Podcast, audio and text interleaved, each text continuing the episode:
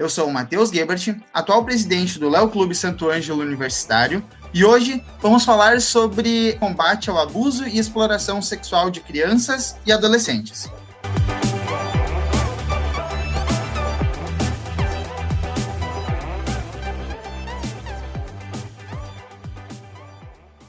Para o nosso episódio de hoje, temos um convidado muito especial, e que tem muito a agregar à nossa discussão. Então, ao cumprimentá-lo, gostaria de pedir que você se apresentasse para nós.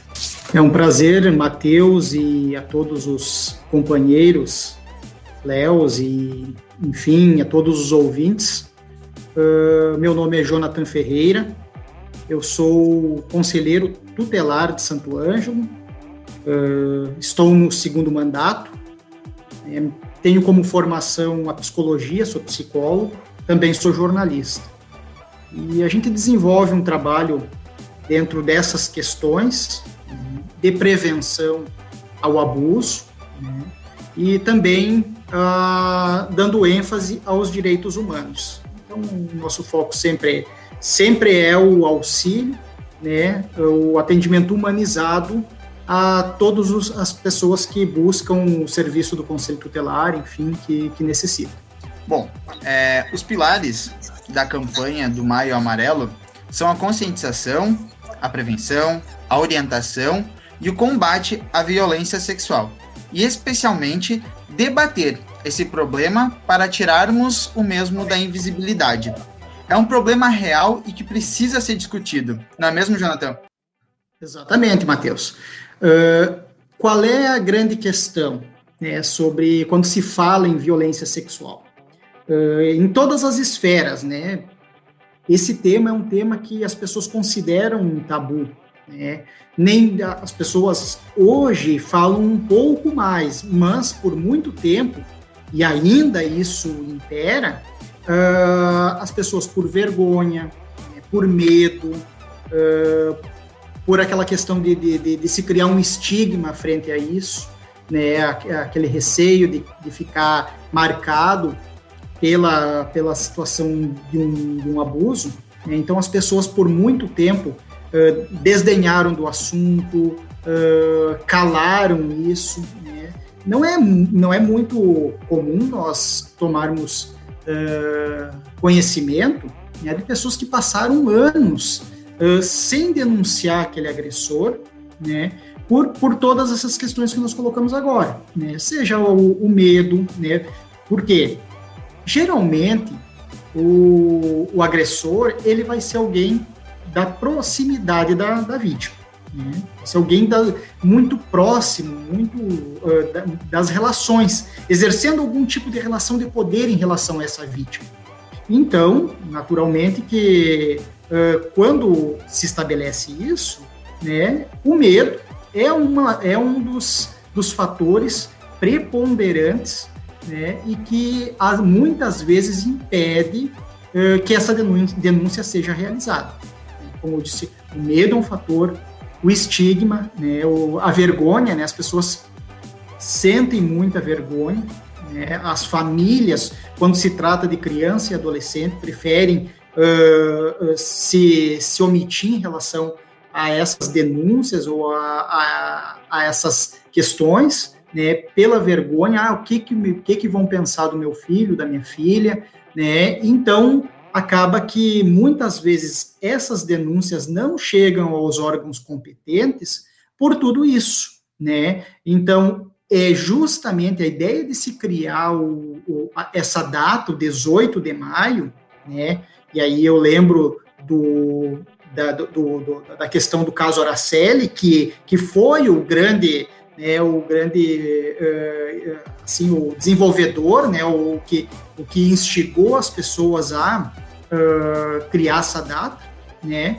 para quem não sabe, o caso Araceli, Araceli era uma menina, né, que foi abusada, né, foi torturada, foi morta, né, por uh, né, um, um grupo de, de, de, filhos de pessoas influentes, né, e eles acabaram, lá na, na década de 70, e eles acabaram uh, ficando impunes, né, uh, referente a esse crime, justamente por, por essa questão né, de, de, de, de não, se, uh, não se levar o, o, esse debate na época, né, não, a, as famílias interferindo né, dentro do seu poder econômico, e aí aconteceu uma das maiores injustiças no nosso país, que foi o caso Araceli.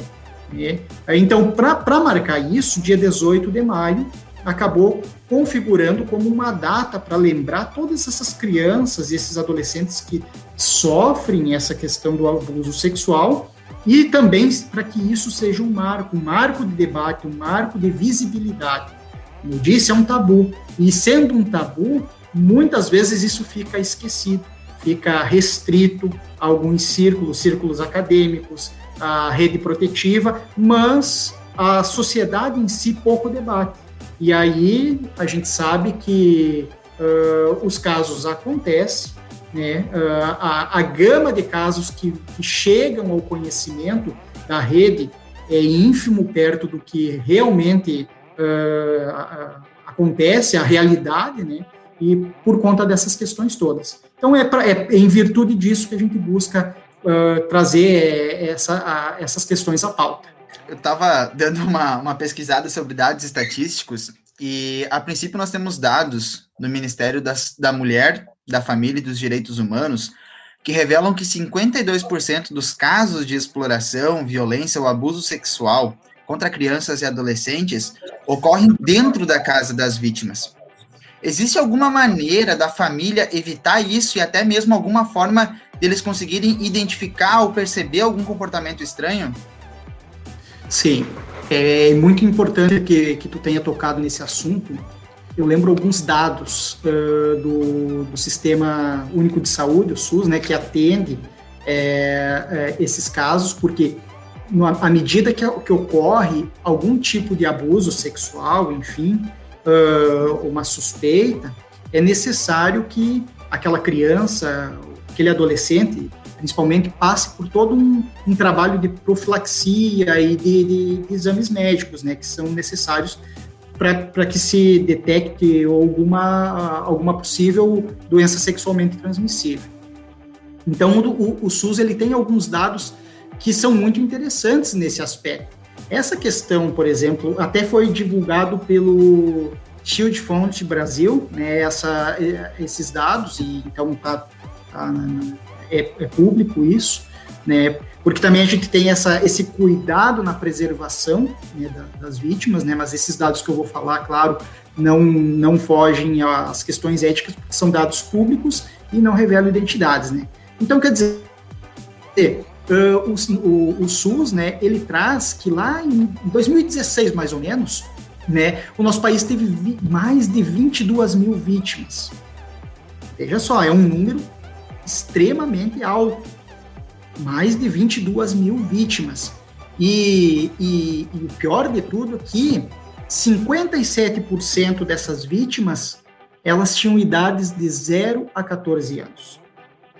Então você imagine a, a gama né, de pessoas, de crianças, adolescentes, né, a partir de 12 anos já é, pelo nosso Estatuto da Criança e do Adolescente, já é considerado um adolescente, né, sofrendo com o abuso sexual. Bom, uh, sim, essa é a grande realidade. Isso é o que nós percebemos na prática, aqui na atividade como conselheiro tutelar. 90% dos casos que nós atendemos né, é, é, são pessoas próximas. O agressor configura como uma pessoa próxima, muito próxima da criança ou do adolescente ele, ele goza do poder, né? Então, por exemplo, são pais, né? são pais, mães, porque nós temos que também perceber uma coisa. Quando nós falamos em abuso, logo nos vem a figura do homem, e a sua grande maioria são homens os agressores. Claro, isso, isso é real, são homens. Mas tem uma parcela também de mulheres abusadoras. Pode ocorrer. Isso também é uma questão, porque, né, principalmente com os meninos, né, ah, uh, às vezes um menino de 12, 13 anos e uma mulher muito mais velha, né, uma mulher lá de, né, a partir dos seus 18, 20, 30 anos, e aí, a, a, às vezes, a, as pessoas dizem, ah, é, um menino está experimentando a sua sexualidade, enfim, quer dizer, vão, vão é, entendendo de outras formas que não um abuso, e, as, e muitas vezes isso é um abuso. Né? A figura do consentimento ela parte, ela vai a partir dos 14 anos. Então, antes disso, é estupro de vulnerável. Né? Então, são pessoas, então, na sua grande maioria, são homens, gozam da confiança plena da criança ou do adolescente. Né? Então, pais, tios, avós, irmãos, amigos da família. Né? É, é, é, que eu lembro, assim, como conselheiro tutelar, raras vezes uh, eu soube de algum abuso que tenha uh, sido perpetuado por um estranho. Que eu, assim, que como eu sempre digo, a gente tem que preservar essa questão ética, mas também são dados públicos, saiu na imprensa na época. Um dos casos que eu lembro, assim, que isso tenha ocorrido, foi de uma situação que um indivíduo aqui de Santo Ângelo foi até a cidade de Catuípe, né, e lá em Catuípe ele acabou violentando uma criança, uma menina, né, se não me falha a memória, 9 anos, 9, 10 anos, enfim, que ele era uma pessoa totalmente estranha à vítima, né? Então, que ele viu a criança, a criança estava indo até um mercado para a mãe, enfim, ele estava passando, pegou a criança e levou para o mato e cometeu o abuso. Esse indivíduo está preso, inclusive. Agora, fora isso, fora esse fato que eu lembro, nesse, em todo esse tempo que eu, que eu estou conselheiro, é, geralmente é, é esse, é, é, é, são essas pessoas. Pais, principalmente pais, padrastos, muitos padrastos, avós, tios, irmãos, vizinhos, amigos de família, da família, né, no caso, né, e então eles são pessoas, e principalmente quando, quando são pais e padrastos, entra aquela questão que nós estávamos comentando na primeira pergunta, né, a, a base do poder econômico. Né, muitas vezes, a, as mães, aí entra a figura das mães, acabam se omitindo frente à própria denúncia, ou, ou atrapalhando qualquer situação para elucidar esses casos por conta disso, por conta do poder econômico. Eu nunca vou esquecer de uma situação que, que eu peguei que a menina, a escola, as escolas sempre foram grandes parceiras da rede protetiva, em especial do Conselho Tutelar, né, na, na, na denúncia, né? A escola, eu estava de, de plantão na época, e a escola me ligou, né, me contando que a menina, era uma, uma adolescente já, uh, o padrasto tinha se incumbido da tarefa de levar a adolescente até a escola, e, e então uh, uh, ele, durante esse trajeto, ao invés dele ir para a escola, ele mudou a direção, levou para um, um descampado e tentou o abuso, né, cometeu o abuso, na verdade. Uh, e, e, ele e depois daí a menina né, conseguiu eh, fugir dele e foi para a escola que ficava mais ou menos nas proximidades. Ali a escola entrou em contato conosco, né, com o conselho tutelar e eu fui atender essa situação. Quando entrado em contato com a genitora, o que que aconteceu? A genitora passou a desacreditar no depoimento da vítima, né? que poderia ser uma imaginação da menina, que aquilo não é, que não era bem assim, que podia ser uma brincadeira. Quer dizer, foi, foi querendo né, desacreditar o discurso da menina, não acolheu, e aí né, nós tivemos que adotar as medidas cabíveis até para preservar a integridade física, psíquica dessa vítima, né, e dar os encaminhamentos necessários, enfim, porque nós não encontramos o respaldo naquela genitora, naquela mãe. Né? Ao contrário, nós encontramos uma pessoa que estava querendo encobrir toda aquela situação. E aí depois nós fomos percebendo que é aquilo ali já se desenhava, que a menina já tinha relatado algum comportamento uh, né, impróprio por parte desse padrasto, e só que a mãe não tinha dado o devido acolhimento. Por quê? Porque era o padrasto que mantinha a casa, porque essa mãe tinha uma dependência emocional desse indivíduo, né, e acaba, acabou sendo cúmplice também nessa, nessa, nesse crime, né, nessa situação de crime. E as crianças que passam por esses abusos, elas expressam algum sinal? Além, tipo, a gente sabe que é difícil para as crianças muitas vezes se abrir e falar. Até porque, como você mesmo relatou antes, esse assunto é um tabu, não é mesmo? Então, as crianças que sofrem por esses por abusos é, de familiares ou conhecidos, elas expressam algum sinal, elas mudam algum comportamento? Existe alguma coisa que possa ser utilizado como base para se identificar? Os sinais são evidentes, né? A alteração do comportamento ela é muito clara, né? tanto nas crianças quanto nos adolescentes. Uh, por que, que eu citei a escola como uma das nossas grandes parceiras né, para trazer à luz essas situações?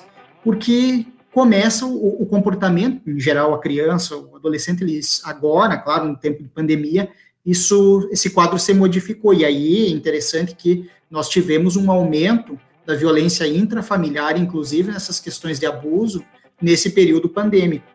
É, aqui em Santo Ângelo não fugiu a regra, né, infelizmente, porque as crianças passaram a conviver né, integralmente nos seus lares, enfim, antes tinha escola em que passava a maior parte do tempo, agora estão com as famílias e aí se desenrola todas as, as situações de violência.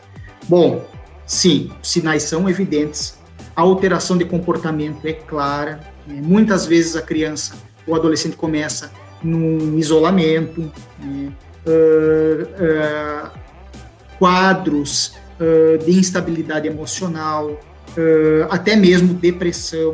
Né?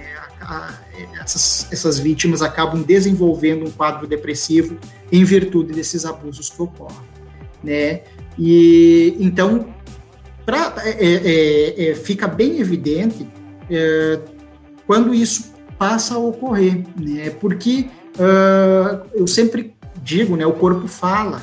Às vezes Uh, a gente não, não, não verbaliza, a criança ou adolescente não verbaliza, mas o corpo está verbalizando. O corpo vai somatizando uh, situações, dores, uh, problemas. É, eu sempre gosto de trazer um exemplo, né? Algum exemplo prático do, do que ocorre, porque para que a gente acabe percebendo que o que nós estamos falando não é algo distante. Muitas vezes está dentro da nossa casa, está nas nossas relações, né? Porque quando a gente fala sobre isso, a gente tende a minimizar os fatos, né? A gente ah, pensa que isso acontece com o vizinho, acontece no outro lado do mundo, com outras pessoas, mas aqui a gente está imune. Não. não. Às vezes acontece dentro, dentro, bem próximo da gente, com pessoas das nossas relações. Se não aconteceu conosco mesmo, né? Então uh, a gente sabe que, né? E a gente precisa falar sobre isso. Então eu lembro que, que tinha uma, uma das crianças que nós atendemos, né? Ela, ela não queria, não que ela manifestava diversos sintomas, né, físicos, né, quando precisava ir para a casa do pai, manter visitas, visitas na casa do pai, né? Então, se pensou por quê? Algo algo acontece aí, tu tem que ter esse olhar afinado, tu tem que ter essa, né, tu tem que ter esse feeling para te perceber essas, que algo está acontecendo. Ah, não é só um simples não gostar é, por parte daquela criança. Tem que ter uma motivação. É o pai dela, ela sempre gostou de, de ir no pai. De uma hora para outra, ela não quis mais. É o que está acontecendo? Algo está tá, né, tá desagradando, está uh, oprimindo essa criança. E aí tu passa a fazer todo um trabalho e aí tu descobre que lá na residência da, daquele pai, não era o, o, pai propriamente, mas era uma pessoa que estava nas relações do pai, que frequentava a residência e passou a cometer esses abusos. E aí a criança, cada vez que tinha que fazer a visita a esse pai, dava vômito, dava diarreia, né, tinha dor de cabeça, dor de estômago, né, desmaiava. Quer dizer, a criança foi somatizando que foi a forma que, que ela teve de lidar com, com isso, né, de expressar essa violência que ela estava uh, sofrendo, né, e, e aí ela, ela desenvolveu, ela somatizou todos esses, esses sintomas para evitar a ida até a casa do pai. Os sintomas são claros. Tem como nós prever, prevenirmos isso? Tem também, né? Tanto na identificação quanto na questão da, da, da né, de, de, saber o que está acontecendo com o nosso filho, com nossa filha. Então, eu sempre coloco que a boa comunicação é fundamental. Nós precisamos desenvolver esse, esse vínculo com, com o nosso filho, a nossa filha, para que ele possa ter confiança de poder falar sobre esse assunto com a gente. Então, a comunicação é fundamental. Muito se falou daquela questão, né, de, de que isso virou um, uma polêmica, né, a hipersexualizar, sexualizar as crianças e tudo mais, né, há, pouco tempo teve esse debate, e aí eu digo assim, ó, não se trata de, de quando a gente vai falar em educação sexual em relação aos nossos filhos, não se trata de hipersexualizar ou, enfim, trazer algo que é impróprio para a idade das nossas crianças, mas nós falarmos abertamente sobre algumas questões, né? Então, quer dizer, uh, a criança é curiosa. Se a criança tem uma curiosidade em relação à sexualidade, a gente, a gente precisa falar sobre isso, falar de maneira clara, concisa, né? evitar uh, que isso se transforme num tabu dentro de casa. Né? Eu ouço relatos, muitos relatos de pessoas que dizem assim, conselheiro, aí eu sempre tive vergonha de falar isso com meu filho, com a minha filha. Né? Eu sempre desviei do assunto. Pessoas de mais idade eh, já me disseram que às vezes falar sobre questões do próprio corpo, né? as transformações que estavam ocorrendo no seu corpo, puberdade, menstruação e tudo, todas as outras questões que nós sabemos que são aspectos biológicos e que são necessários ser falados, masturbações, enfim, as pessoas não falavam, né? Porque era sujo, porque era vergonhoso, porque isso era algo né, que, que pessoas evitavam ao máximo de falar. E aí, quando tu não fala, as claras e corretamente, aquela criança, aquele adolescente, ele vai buscar. Aí ele vai buscar na internet. Hoje a gente sabe que a internet ocupa um espaço muito relevante nas nossas vidas e nem sempre o que está na, na web é o mais adequado, né? Então a gente acaba deixando esse, essa lacuna para que, essas, que as nossas crianças ou adolescentes acabem procurando aí ne, por esse caminho ou na rua também, né? E aí acontecem os abusos, tanto na, na questão da internet quanto na, na rua. Então, a gente falar sobre sexualidade é importante, né? Uh, fazer com que as nossas crianças gostem do seu corpo, respeitem, cuidem da saúde, da higiene, né? Tudo isso é fundamental. E aí a gente acaba acaba uh, auxiliando, né? A gente acaba auxiliando para que uh, e prevenindo essas questões de abuso, né?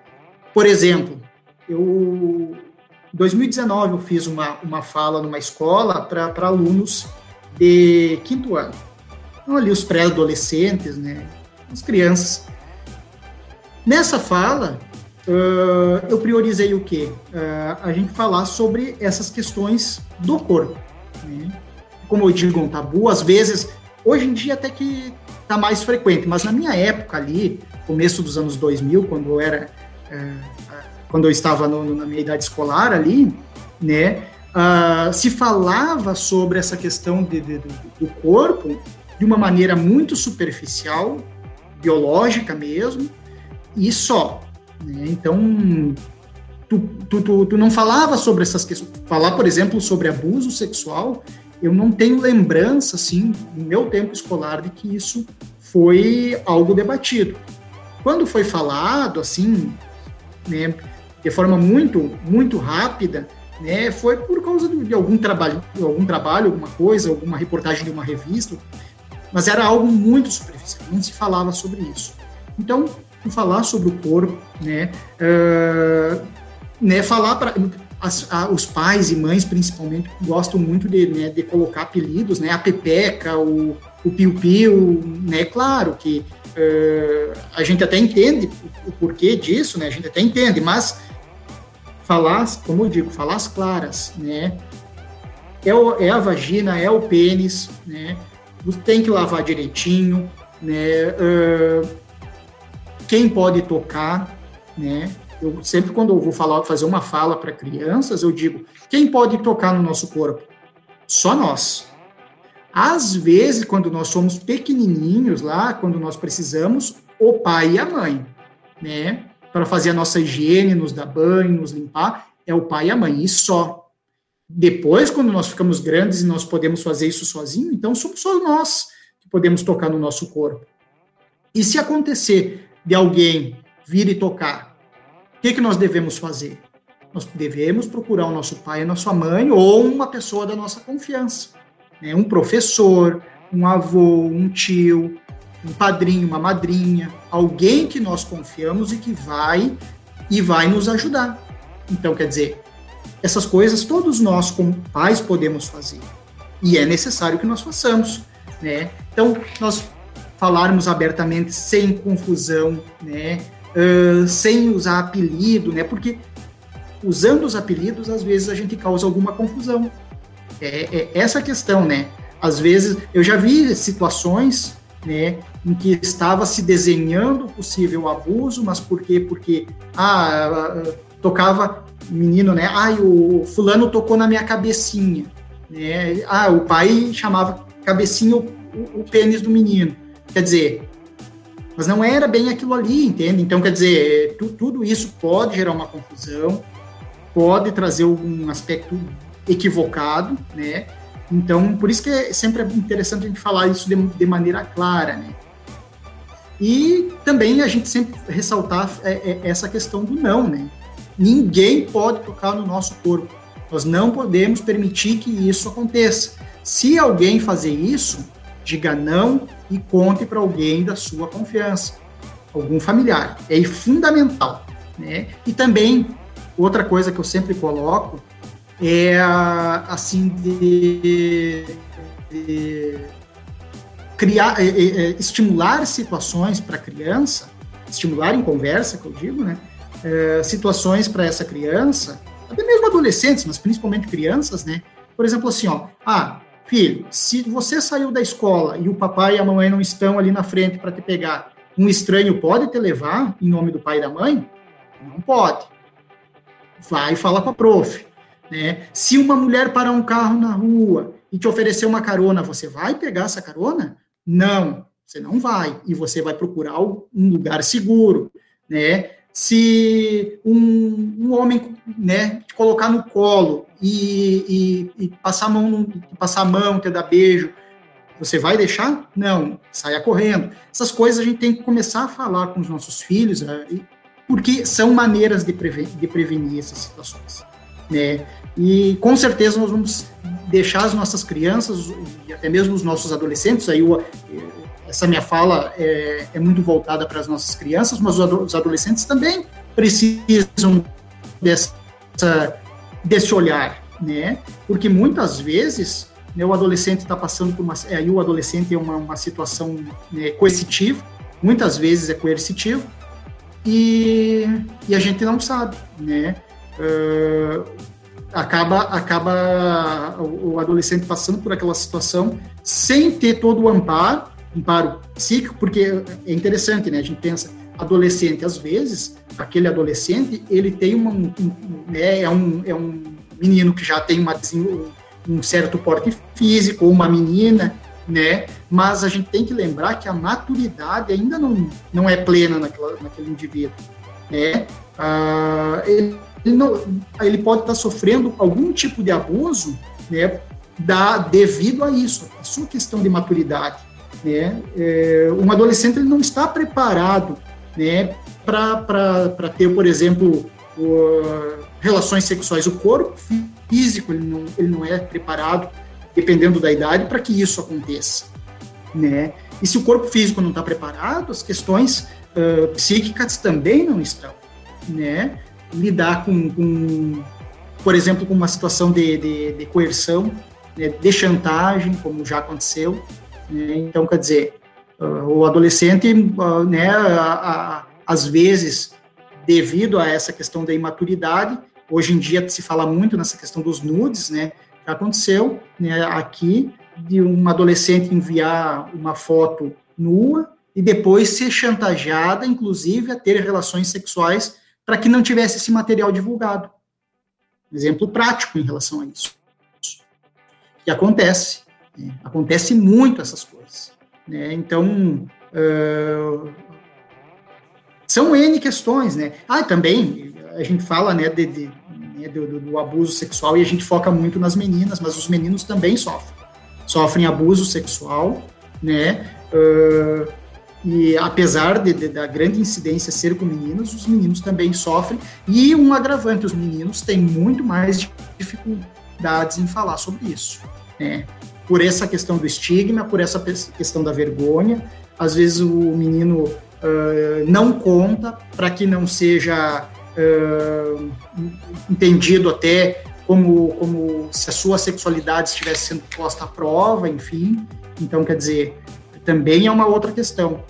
Acessar esses meninos que sofrem abuso, às vezes, é muito, muito mais difícil por todo esse porque nós vivemos numa, numa, numa sociedade extremamente patriarcal, que o menino tem que ser forte, que o menino não pode chorar, que o menino não pode ser, né, mostrar as suas fragilidades, e isso acaba sendo um, um problema muito grande quando tem, no, no que tange essa questão do abuso tem algumas palavras que você trouxe que eu acho muito importantes. Questão de comunicação e confiança. Quando a gente fala na relação é, filho e pais, digo pai e mãe, uh, a confiança de tu poder chegar e falar abertamente sobre todos os assuntos, com certeza é uma porta assim que dá acesso a um universo de coisas, não só a questão sexual. Né? A, gente traz, a gente traz a discussão, traz à tona essa questão sexual, é, os tabus e, e, as conversas que são evitadas, mas além disso, é, tem muitos pais que acabam reclamando que se isolam da vida dos filhos, que não sabem o que está acontecendo com os filhos, mas também não se permitem, né? Não permitem ter o diálogo com os filhos. Eu acho que é, essa questão de falar, de se comunicar, é muito importante mesmo. E outro assunto que você trouxe, que eu acho que é muito importante é, ressaltar, principalmente nesse momento de pandemia, quando a gente fala em abuso sexual, o abuso sexual não é só pelo toque, né? Não é só pelo contato físico. A gente está nessa era de redes sociais, pandemia, como já foi uh, exposto também a questão dos nudes. Então, às vezes as crianças são chamadas nas redes sociais por alguém que está utilizando um perfil fake, por alguém que está fingindo ser uma pessoa que não é, que chega como um amiguinho, que tenta conquistar a confiança da criança com pensamentos é, errados, com objetivos que trazem a essa discussão de violência sexual também. Exatamente. Uh, a questão da, da a, a, internet, ela acabou potencializando muitas vezes a, essa questão do, do, do abuso, né? Seja né, principalmente nessa questão da, do, das imagens, né, encontros, né, se, a, porque acabou facilitando a entrada desses abusadores dentro das, do, das casas, né, dentro dos lares, enfim. Então, é, tanto com crianças quanto adolescentes. É, muitas vezes eu, eu né, pais uh, buscam o, o, conselho justamente para entender o que está acontecendo, e, enfim, para ser, serem orientados, e trazem isso, né? Que uh, pegou um telefone do filho ou da filha, uma conversa imprópria com alguém, às vezes que se faz passar por uma criança ou um adolescente da mesma idade, mas que na verdade não é, ou então uh, aconte uh, acaba acontecendo de de que uh, pegou ali no, na rede social, as redes sociais, né, são, são muito são, são muito frequentes essa, essas questões. Algumas dicas, né, sobre essa questão, né, uh, principalmente quando, quando envolve criança, adolescente é mais difícil fazer isso, né, mas quando, quando são crianças, né, então tu manter um computador, sempre o computador da casa em lugar acessível, né, uh, com, com a, a questão da uma área comum da casa, né, importante. Às vezes o pessoal deixa na sala, deixa né, na sala de jantar, alguma coisa assim, importante isso. Né. Sempre acompanhar, sempre que possível, claro, né, porque nem sempre a gente consegue uh, né, acompanhar sempre as nossas crianças na, no momento de, de, de estar em, né, na, na, ali na, pesquisando, enfim, utilizando computação, o computador, né? Instruir, por aí entra também aquela questão da comunicação, né? Instruir as nossas crianças sobre uh, nunca passar dados pessoais, nunca passar imagens, né, não, não, não fornecer uh, informações sobre os hábitos familiares, sobre os hábitos de, da criança, né, que escola, aonde que estuda, que horário que sai da escola, quem que vai pegar na escola, né, uh, falar sobre a rotina, a sua rotina, né, então, tudo isso aí a gente, é, é importante a gente, a gente falar, endereço, telefone, né, coisas que, que o abusador vai querer saber, né? Ele vai querer se inteirar da, da, da rotina da criança justamente para perpetuar o abuso, né?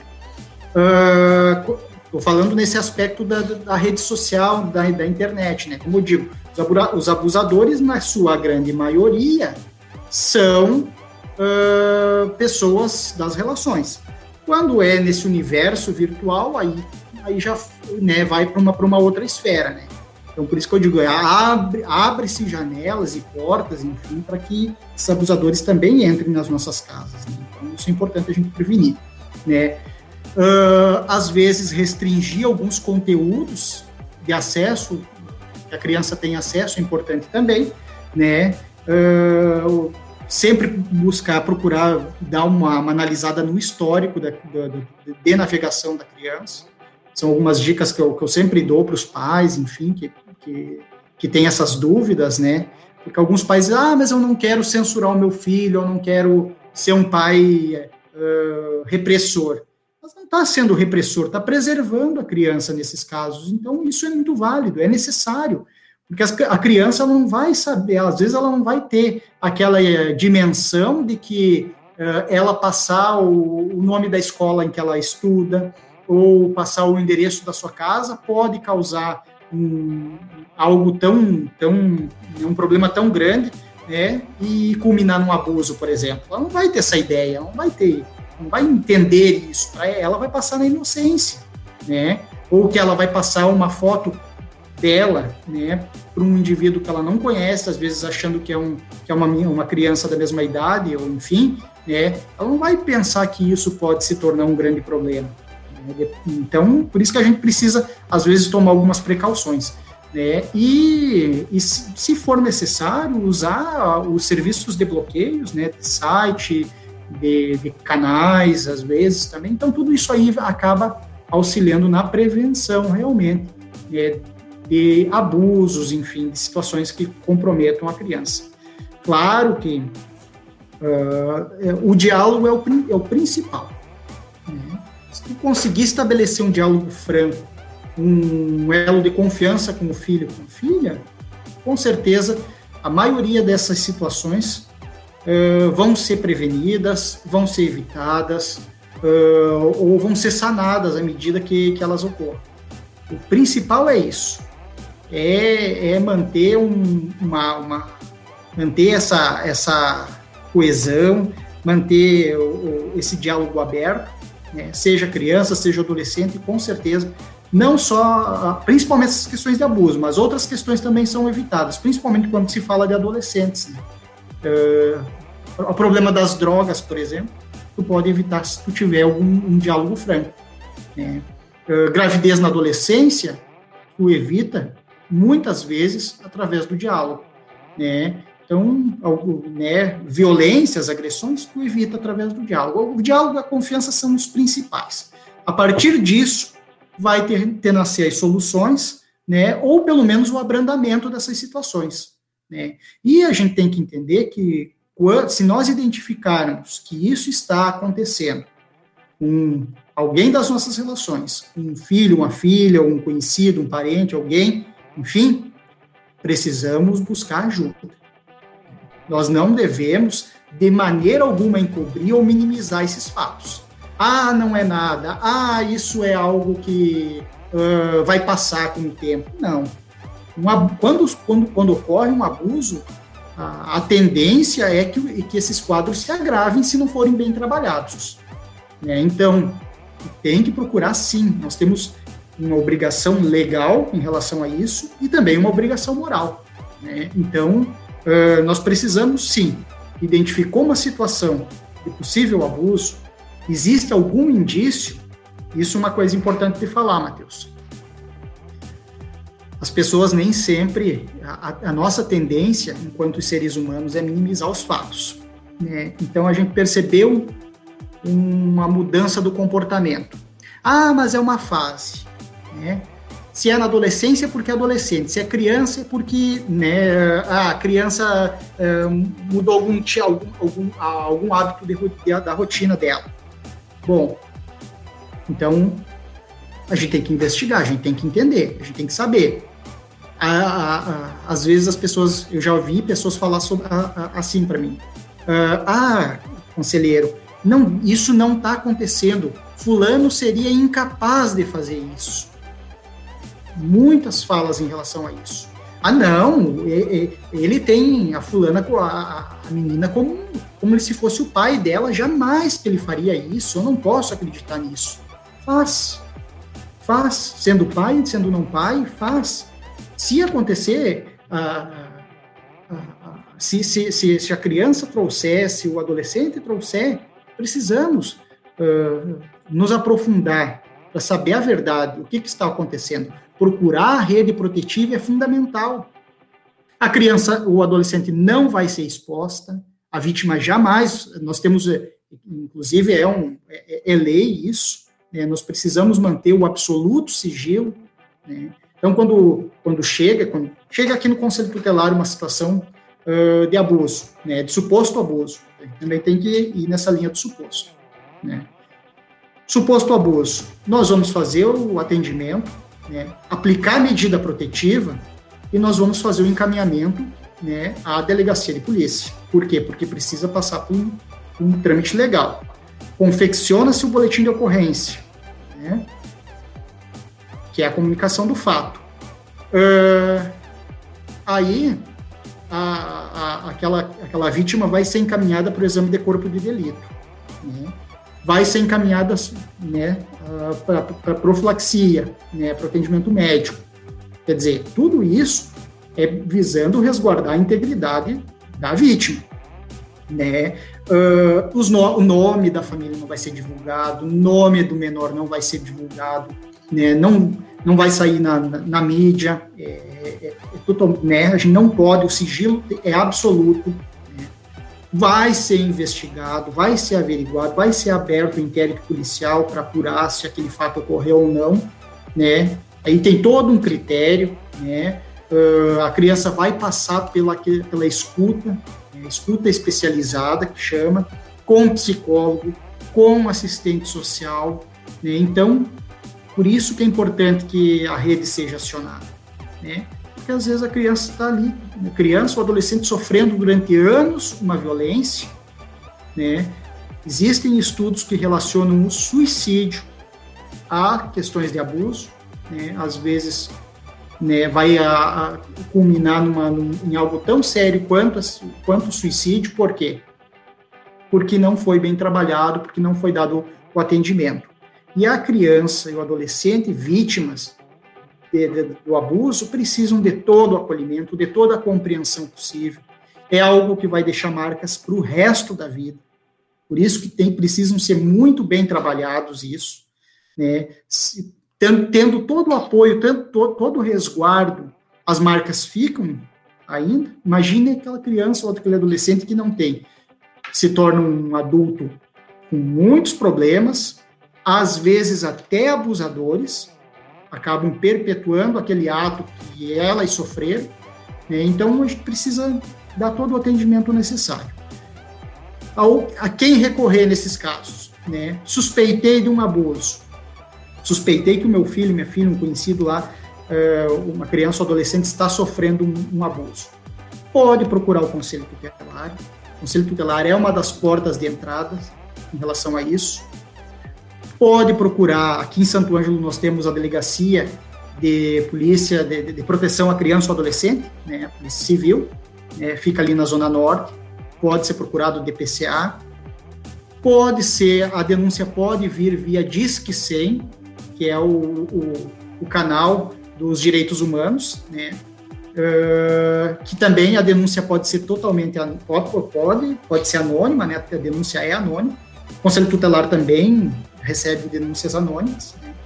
E e também né, pode, pode se buscar. Uh, esses, esses são os componentes da, da, rede protetiva. Mas, às vezes, essa denúncia vem né, por um familiar, por uma escola, enfim, é, também pode. Mas, procurando algum desses órgãos, com certeza o, aquela denúncia vai ser uh, amparada, uh, a criança vai ter todo, todo o resguardo vai ser, vai ser dado todos os encaminhamentos necessários. É, assim como a gente citou tantas vezes nessa, nessa nossa conversa, a comunicação entre pais e filhos, é, essa questão do não se calar perante certos acontecimentos é muito importante como vizinho, como amigo, como conhecido, não é só quem está dentro da casa, não é só quem é da família que pode denunciar. Se você, se você observa que algo está errado, mudou o comportamento do amiguinho do seu filho que vem na sua casa, vale sim verificar e fazer uma denúncia para que os órgãos competentes possam averiguar e dar continuidade com o caso. Exatamente, e, e a, isso também uma coisa que me ocorre, né, que, eu, que tu tinha falado antes, e é interessante, né, às vezes a gente diz assim, ah, e, e chega mu chegam muitas dessas falas assim para nós, ah, conselheiro, uh, não foi abuso, porque foi feito o exame e não constatou lesão. A lesão independe. Quando existe um, uma situação de, de né, de conjunção carnal, que a gente chama, né, se há conjunção carnal, geralmente fica com marcas e lesões. Isso é detectado no exame de corpo de delito. Mas às vezes não é, o, o abuso não é nessa esfera, né? Então, às vezes, um toque inapropriado, né, um, um a, a, uma situação por meio virtual ou né, um, um ato libidinoso, né, pode sim configurar um abuso. Então, não é porque às vezes não houve a conjunção carnal que não vai ser o abuso. Outras formas também acontece, né? E é claro que a gente está dando ênfase no abuso sexual, mas também tem abuso físico, uh, abuso psicológico acontece muito. Então, N formas de violências. Né? Então, tudo isso a gente consegue uh, né, prevenir ou resguardar a integridade através do diálogo e do debate franco e aberto. Bom, muito bem, né? A gente sabe a importância, e a gente viu hoje nessa conversa a importância do diálogo. É, esse foi um dos temas que a gente trouxe para se discutir hoje, mas existem tantos outros temas, tanto na vara infantil, quanto é, desenvolvimento social e, e todos os, os eixos que são importantes serem discutidos.